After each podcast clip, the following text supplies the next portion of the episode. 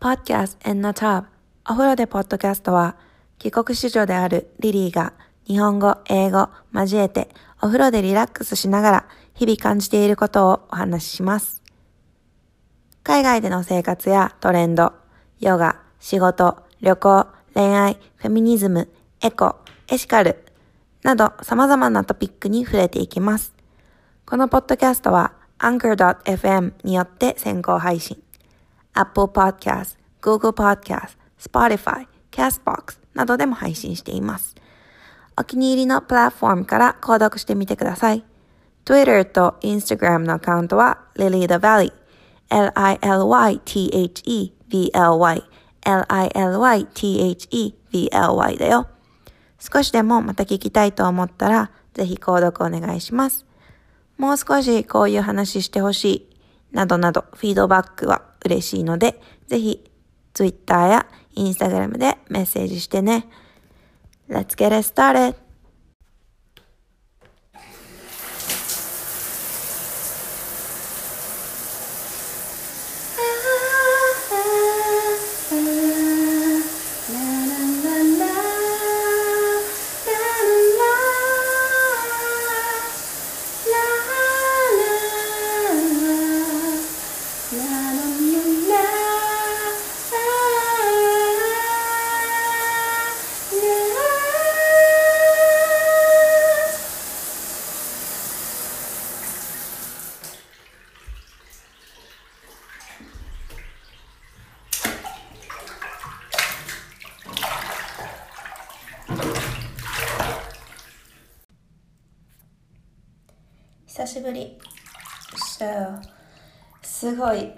いつもなんだけど、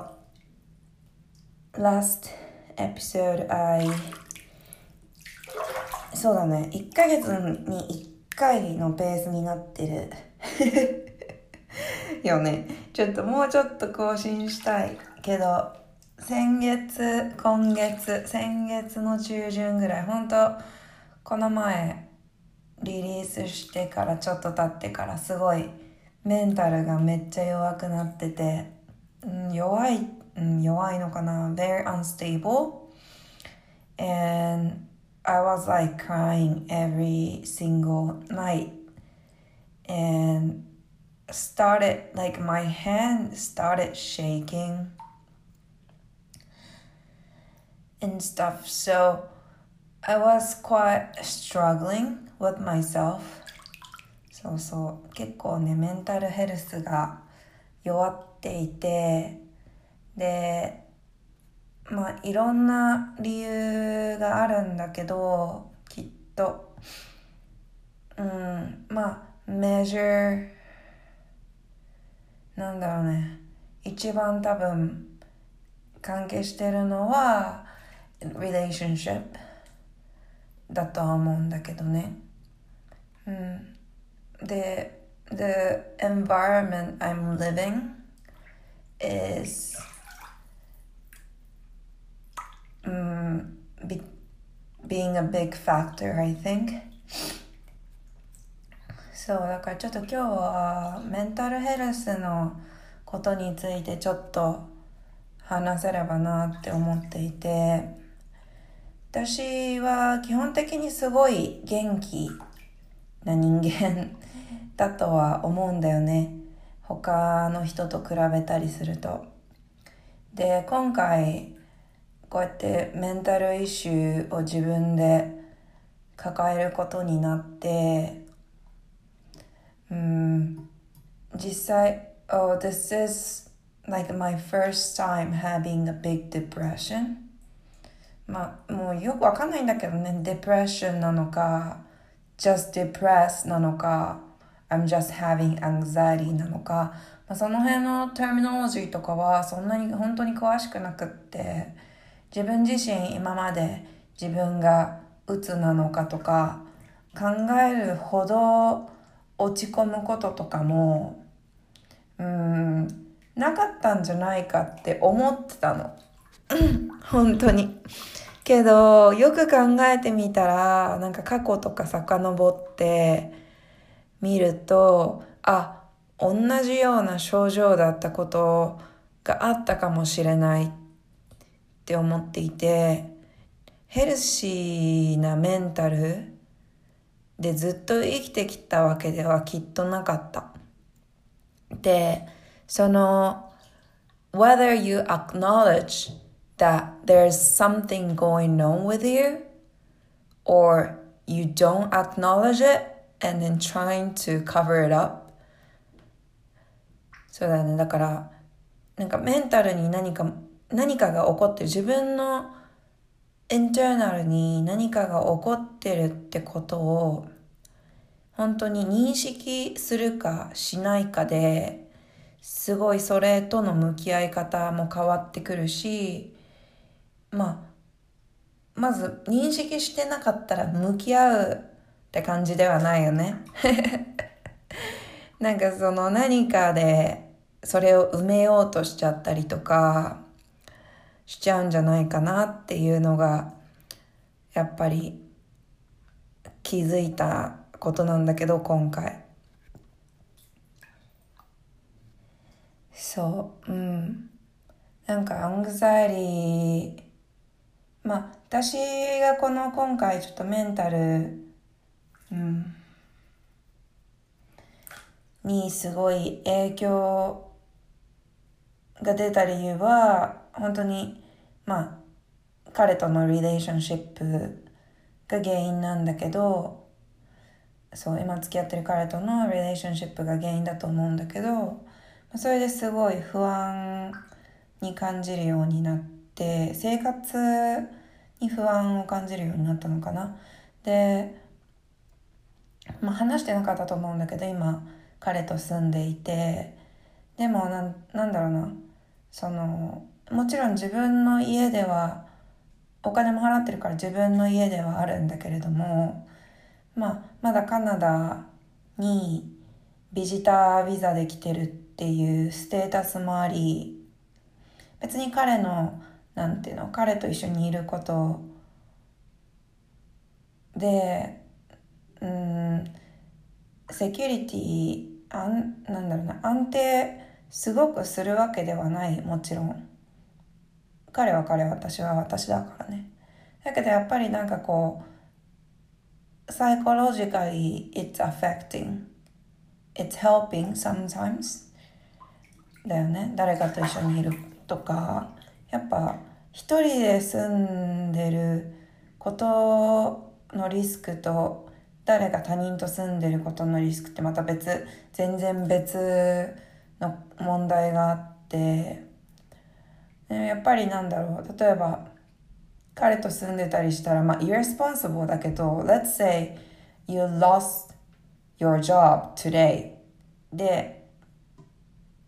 なんだろう。家賃を払えなくなったりしたとしてもよっぽどすごい2人でじゃなきゃ払えないような家に住んでない場合はなんとかどちらかがサポートすることで生活できたりもするよね。で、これはなんか結婚しててもしてなくても一緒だと思うんだけど。で、あとはやっぱり、そうやって、その、私はその、なんだろうな。紙で合意した結婚とかに別にこだわりは全然なくって、実際結婚しようがしてまいが、いつだってその関係ってなくなることはできるじゃない？離婚すれば。だから別にそこにセキュリティを感じてない。今の時代の結婚に安定って求求めれないと思っていて。だからなんか、あ、結婚してたらこんなことにはならないのにとか、そういうふうにはあんまり物事は考えないんだけれども、でもやっぱり、その結婚してるっ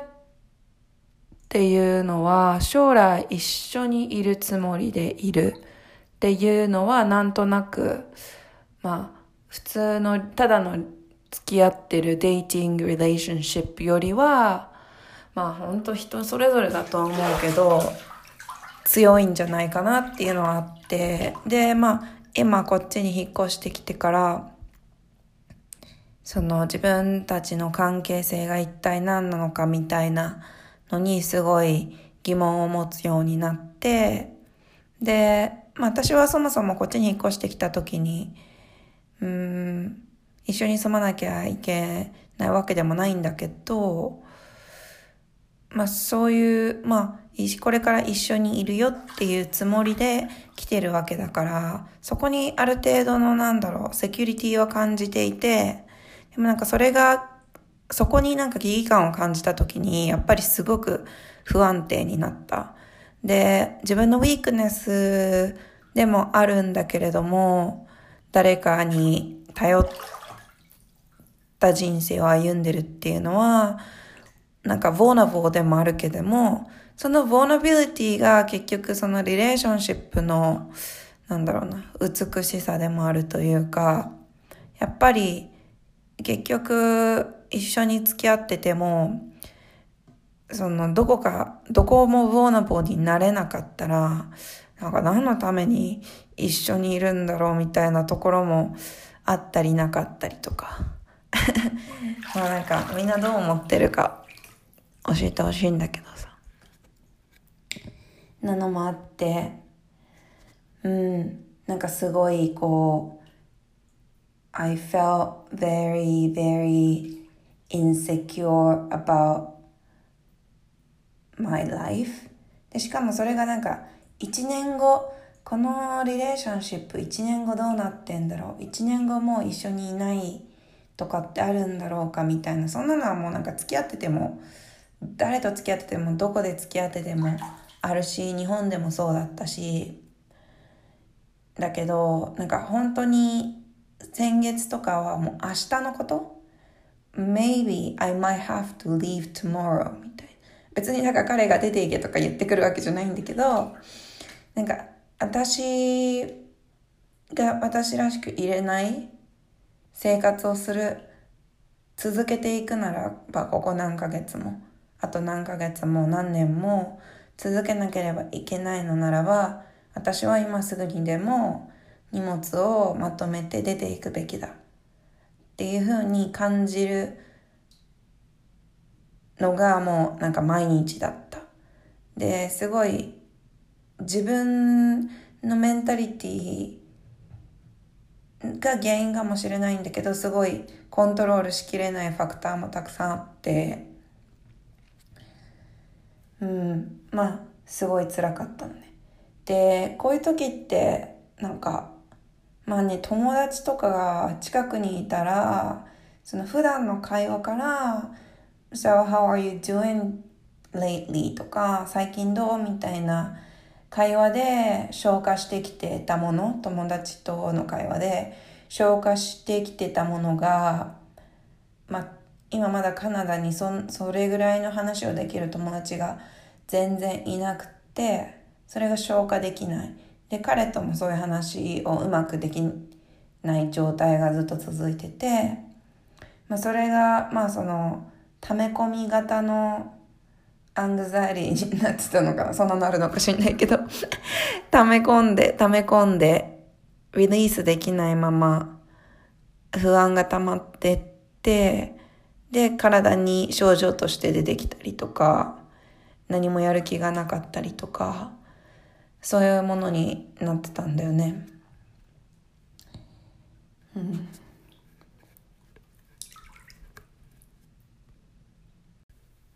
で、まあちょっと暗い話にはなっちゃったけど、その、まあなんか前失恋した時とかも、どんなことをして乗り越えたかみたいな話をして、で、今回もまだなんかフリー、fully recover なのかって言われるとよくわからないし、別にお医者さんに行ってダイアグノースしてもらったわけでもないから、うん、I don't know if I'm stable enough to do this, but I really wanted to put some words out when I can. So that this is me um, sharing my thought on my podcast. So, yeah, the approach I took in many ways here in Canada まあ、やっぱりその、 こうやって ノマディックに生活して周りに仲間がいない時はやっぱり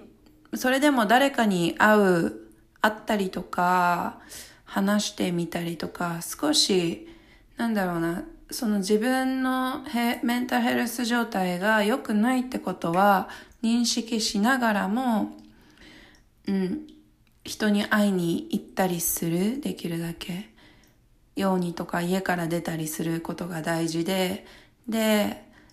そこで何かを得られなかったりとかしても自分を絶対責めないこととか、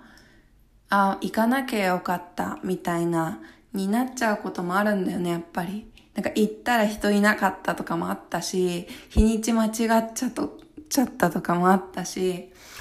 そういうこともあるんだけど、I get really frustrated. で、最近そんななんかイライラして、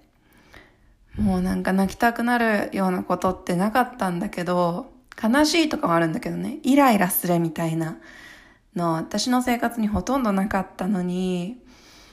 まあなんかそうやって、ね、日にち間違ってイベントに行っちゃったりして、すごいイライラしたりして、ああ、なんか、いつもの自分じゃないなと思いながら。まあでも、えっと、こっちでやってみたことは、えっと、まず、Hey っていうアプリを使ってみた。Hey Vina って言うんだけど、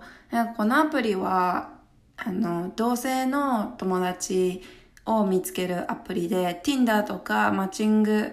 アプリ、デーティングアプリみたいな感じで、まあ、スワイプ型でやるんだけど、まあ、自分のプロフィールを作ってどこに住んでるか、で、どういうことが趣味かみたいなのを登録しておいて、で、そこでマッチングした人たちとお茶しよっかとか、なんかイベントを自分で企画して、誰がやら、なんかこういうムービーナイトやらないとかなんかそういうことができるんだよね。で、これは試してみたんだけど、うん、なかなかうまくいかなくって。はっきり言ってデーティングアプリの方がマッチ率は高いし、うん、なんかやっぱ女性同士で、知らない女性同士で遊ぶのって結構知らない男性に会うよりもハードル高いんじゃないかみたいな。やっぱ女性の女性に対するスタンダードの高さ自分も含めてだけど。結構問題だなと思ってすごいオープンマインドでそんなにピッキーに選ばなかったんだけれどもそれでもやっぱりなんか会話が進まなかったりとか、うん、特に何を一緒にすればいいとかよくわかんなくてでカナダの人ってすごいアウトドア好きだから本当にただなんか Let's go for a walk とか全然あるんだけど日本だとやっぱりね、なんか、お茶しませんか？とかご飯しようとかそれぐらいじゃん。なんかよっぽど仲いい友達とじゃないとなんかショッピングとかも行かないし、なんかそういう遠出とかもちょっとリスクあったことない人と遠出してなんか全然楽しくなかったらどうしようとか。思っちゃったりはするから、なかなかね、なんか、うん、これはあんまりうまくいかなくて、で、一個あの、マッチした女の子の家であるイベントに行ったんだけど、日にちを間違って行っちゃって、もうなんかすごい疲れて、エグゾーステで帰ってきたっていう 辛い思い出。で、その次の日は、えっと、ミートアップってウェブサービスがあるよね。で、それを結構、あの、いろいろ探してみて、で、なんかそういうテック系のミートアップイベントとかは行ったんだけど、やっぱりこうビジネスに関連してるものだと、まあビジネスの話をするんだけど、あんまりパーソナルの話はしにくくって、で、なんか、Women in Tech みたいなイベントも行ったんだけど、結局こう、やっぱちょっとビジネスライクなところがあるから、みんな微妙に距離を、なんか取るような、ちょっと部分があって、私はあんまりあ、ここで友達作れるって感じじゃないな、みたいなのが impression. And then everyone exchanged like a LinkedIn, but you wouldn't really exchange their phone number and stuff. So it, it was a bit of, you know, うん、まあちょっと思ってた感じと違ったんだよね。で、今回ミートアップで行ってきたのはメディテーションクラス。えいろいろあったんだけど、バブルティーを飲み飲みに行くミートアップとかもあったんだけど、まあすごい家の近くでやってたメディテーションクラスに行ってきたのね。で、なんかアパートのコミュニティルームみたいなラウンジみたいなところでやってたんだけど、行ったらそのメディテーションをリードしてくれるおじさんが来なくて、で、結局その参加者だけ、パーティスパントだけが集まってて、で、oh, what we gonna do for like three hours? なんかすごい長いメディテーションセッションだったの。3 hours とかの。7時から10時とかのね。だから、what are we gonna do? とか言って、結局なんか、ぺちゃくちゃおしゃべりして、なんか自己紹介とかして、で、one of the guy, he brought a kombucha he brew. そう、昆布茶を自分で作ってて、で、その彼の昆布茶の話をしたりとか、昆布茶ビジネスの話をしたりとか、あとはまあなんかどんなメディテーションを普段からやってるかとか、で結構パーソナルな話を、まあ、シェアして、私も結構エモーショナルだったんだけど、で、um, one of the lady there, she can do the face reading. そうなんか顔人相、人相じゃないかなんていうの、顔の、顔占いみたいなのができるおばさんがいて、で、その、そのおばさんが、あとはなんか numerology、数字でやる姓名判断みたいなのと、その face reading をなんか combine したやつをなんかみんなにやってくれて、so one of the Vietnamese girl, like she was like so excited that she could read the face. So she was like, hey, can you, can you please do this for us? とか言って。で、なんかまあそれをみんなでやってて、で、まあ私はなんか40の4っていう数字で、で、まあなんかいろいろ、uh, last, last month was like a end of the relationship and then this month is your new month だからとかって言われて。まあ確かになんかそういう感じのことあったなとか思いながらも、うん。で、あと face reading もしてもらったんだけど、 face reading ってすごいいいね。なんか、 face reading は何が良かったかっていうと、自分のあんまり好きじゃない顔の部分。例えば私とかだとすごい strong jaw。なんか顎がしっかりしてて、あの、まああんまり好きじゃないよね。横から見たりしたらなんか結構ワイドフェイスだし、I don't like it. But このその顎の jaw line がすごい、jaw line が strong なのは、やっぱりこう、your personality is structured. You like structured lifestyle だみたいな感じのことを言われて、あ確かにそれはあるかもしれない。で、なんかまあそのニューメノロジーとかけて4っていう数字は、すごいこうルーツがないとバランスを取れない数字でしょ？みたいな数字の形としてみたいな。だから、you need a root somewhere なんだよみたいなことを 言ってもらったりして、ああ、そうなのかもしれないなとか。まあね、そこですごいそのミートアップで出会った人たちと、まあ、連絡先交換して、で、その後なんか昆布茶のおじさんに昆布茶のスターター、スコービーをもらって昆布茶を自分で作るのを今年の目標にしてたから、luckily I started doing that. And, いや、まあそういう、やっぱミートアップアプリとかを使って人に会いに行くっていうのは一つやった。で、今回、その問題としてたのは、リレーションシップだったから、えっと、前は失恋した時にメンドっていうアプリを使って、その、メンタルヘルスアプリだよね、最近。すごい増えてきてる。で、それを使って結構その、失恋した時、オーバーカムしてきたんだけど、今回なんかそういうアプリないのかなと思って 見てたら、その、marriage counseling app っていうのがまあ今ある。で、まあ結婚してないんだけど、まあ it's the same thing って思ってて、私は。で、そのアプリがラスティングっていうのがあるんだけど、まあサブスクリプションモデルで、まあ月10ドルとか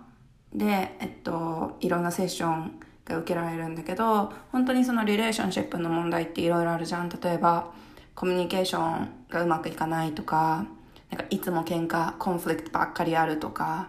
あと、なんかこう、アプリシエーションしてくれない、感謝してくれないとか、あとセックスのこと、まあなんか、他のことは全てうまくいってるけど、like I'm not satisfied with how we are having sex だったりとか how we communicate about our sex とかもそうだしあとは結婚してる人とか、まあ、結構長く付き合ってる人とかだとファミファミリーissue とかもあるね。 extended family の issue。お母さんがすごい意地悪だとか、そういう culture thing もそうだし、あと money、finance。まあ私は全然 money の問題はないんだけど、あ、あったあった。 money の問題は 個人的にはないんだけど、お金のことで怒られたりとかもしたから、そう、 money finance っていうセッション。あと、 emotional connection。まあ、やっぱりその、ただ一緒にいるだけ、デートしてるだけじゃなくて、 relationship ってやっぱり emotional に connect できて、やっぱり relationship がうまくいくっていうのがあるから、そういうセッション。だったりとか、あと parenthood、まあ、子供いる人とかだと parenthood、やっぱりその育て方とかに、ね、相違があったりすると conflict になったりしたりとか、あとはもうなんか、もう冷め切ってるカップルとかは repairing っていうセッションとかがあって、で、you can choose you can choose which session you want to go through and then the first session you go through is like health, marriage health intro っていうやつのね。で、それでなんか結構 briefly に、そのマリッジヘルスについてのそのイントロコースみたいなのをやって、で、えっと、なんだろうな、スケーリングのある1から5で表すとどれですか？とか、あと選択肢、なんか、あなたはこれこれについてどういうふうに感じてますか？彼が全然何にもしてくれないと思ってる。彼に話しても無駄と思ってる。私はもう彼に話す気もない。とか、なんか彼には話す気はあるけど、どうやって話したらいいかわかんないとか、なんかそういう、なんだろう、あの、アンサリングするものがあったりとか、あとは journal, like, what would you say if you confront to this situation とか、そういう、なんだろうな、ケース、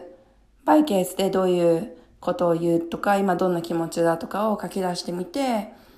っていうのができるんだよね。で、本当、このアプリは、なんかその、パートナーと一緒にダウンロードして、えっと、答えをシンクロナイズしたりとか、えっと、見比べて、お互いの答えを見比べて、Oh, she thinks this way, but I never thought that way, and I didn't know she needs this way of communication. とか、そういうなんかやっぱり、ね、人間って全然違う生き物だから、リレーションシップに対して求めてるものが全然違う。から、そのパートナーと一緒に使うっていうのがすごい大事。で、私はすごいこれを自分のパートナーに使ってほしいってお願いしたんだけど、やってくんなくって、もうそれもすごいフラストレイテッで、ある一時期のタイミングはもうこのアプリを開くことさえもストレスだったんだけど、でもまあなんかその、このアプリを使うことで自分自身はすごいなんかいろんなことを理解して、それをなんだろう、言語化できるようになった。この、この感情はこういうところから来てるんだとか、あ、こういう話をしたいときはこういう言い方をしてみればいいのかなとか、まあ、さすがになんか一緒にやることを目的にしてたときはすごいフラストレートしたんだけど、やっぱり自分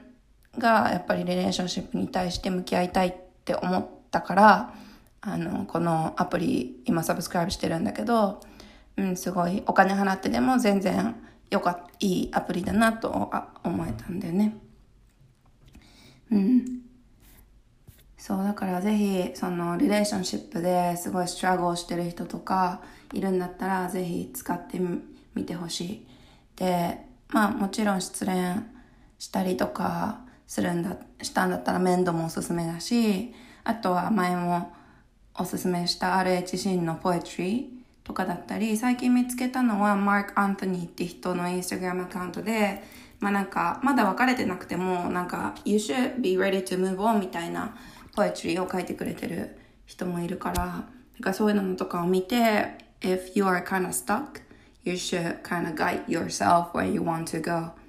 だなと思ってる。うん。